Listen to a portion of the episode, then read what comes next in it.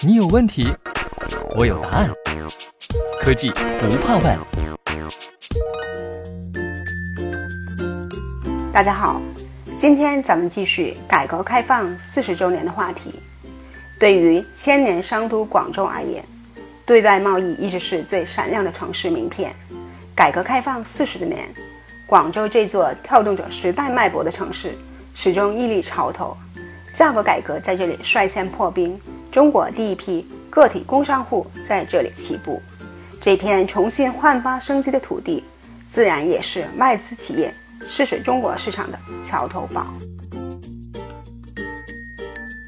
一九八五年十月，几个西门子人在广州环市东路上的花园酒店租下几间客房，凭着仅有的几台电话、打印机和电传机，开始艰辛的创业旅程。他们没有举办任何仪式，只是从香港弄来一块铜制的牌匾，刻上 Siemens AG Representation 广州 Office，挂在办公室门前。就这样，西门子广州代表处正式成立了。十年后，代表处辗转东山广场，后又于二零零七年十二月迁至粤海天鹅城大厦，直至今日。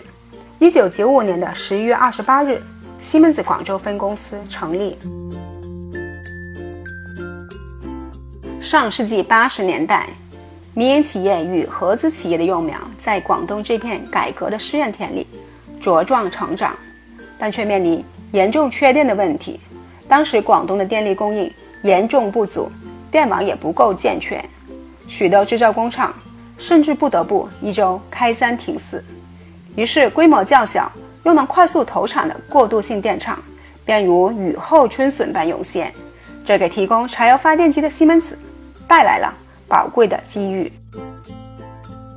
这里有一段插曲不得不提：上世纪八十年代末，珠海一家电厂使用了两台西门子柴油发电机，但是机组却意外发生了爆炸。造成事故的原因并非产品质量问题，而是在故障发生时，用户操作与产品原本设计理念之间的差异。幸灾乐祸的竞争对手。立即找来当地电视台大肆曝光，想趁机对西门子沉重一击。在危机关头，广州代表处沉着应对，决定不向任何人问责，并主动赔偿两套新的发电机组，所有配件也免费赠送给用户。意想不到的事情发生了，西门子在用户中的口碑不降反升。当时的西门子广州代表处首席代表黄军长回忆说：“因为处理得当，用户口口相传，觉得用西门子的产品，即便使用不当发生故障，也不用担心。很快，来自各地电厂的订单如雪片般飞来，一时之间，西门子在广东发电市场的占有率攀升至百分之六十。”一九八四年加入公司的黄军长。是创办广州代表处的元老。为了公司的发展，他曾经连续九年，每个月有二十五天在外出差。大家的辛勤付出得到了回报，公司在广东的业务快速增长，并逐步扩大到医疗、通讯、自动化和交通等领域，并成功实施广州造纸厂、黄埔港集装箱吊车和珠江医院医疗设备采购等项目。帮助广东推进基础设施改造。在交通领域，西门子取得的第一个突破，当属广州地铁一号线。这是羊城有史以来最大的市政工程。一九九三年动工建设，四年后一期投运。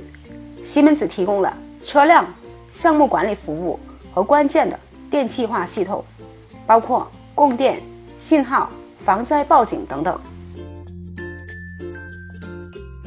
但拿下这个项目的过程却是一波三折。一开始，法国企业呼声最高，只差临门一脚。当时公司内许多人已经不抱希望，但负责该项目联络的夏国属却丝毫没有放弃。他投入极大的心血，协调总部的专家和客户进行技术交流，在四年内完成了七大子系统技术协议的签订。期间，他还带领国内顶级的地铁专家赴德国柏林、汉堡等地参观西门子的地铁车辆工厂和 ICE 高铁的控制中心。所以到后来形势出现转机时，西门子能够脱颖而出。有意思的是，当时全部车辆都是由西门子在德国生产后再运到广州，但为了赶上1997年6月28日开通，几辆列车来不及海运过来。便租用了俄罗斯的大型运输机，将列车空运至广州。夏国雄告诉小编：“三十多年了，他仍然为当年的坚持而庆幸，也对曾经为广州的发展做出贡献而自豪。”夏国雄在一九八七年离开原广州造船厂，加入西门子。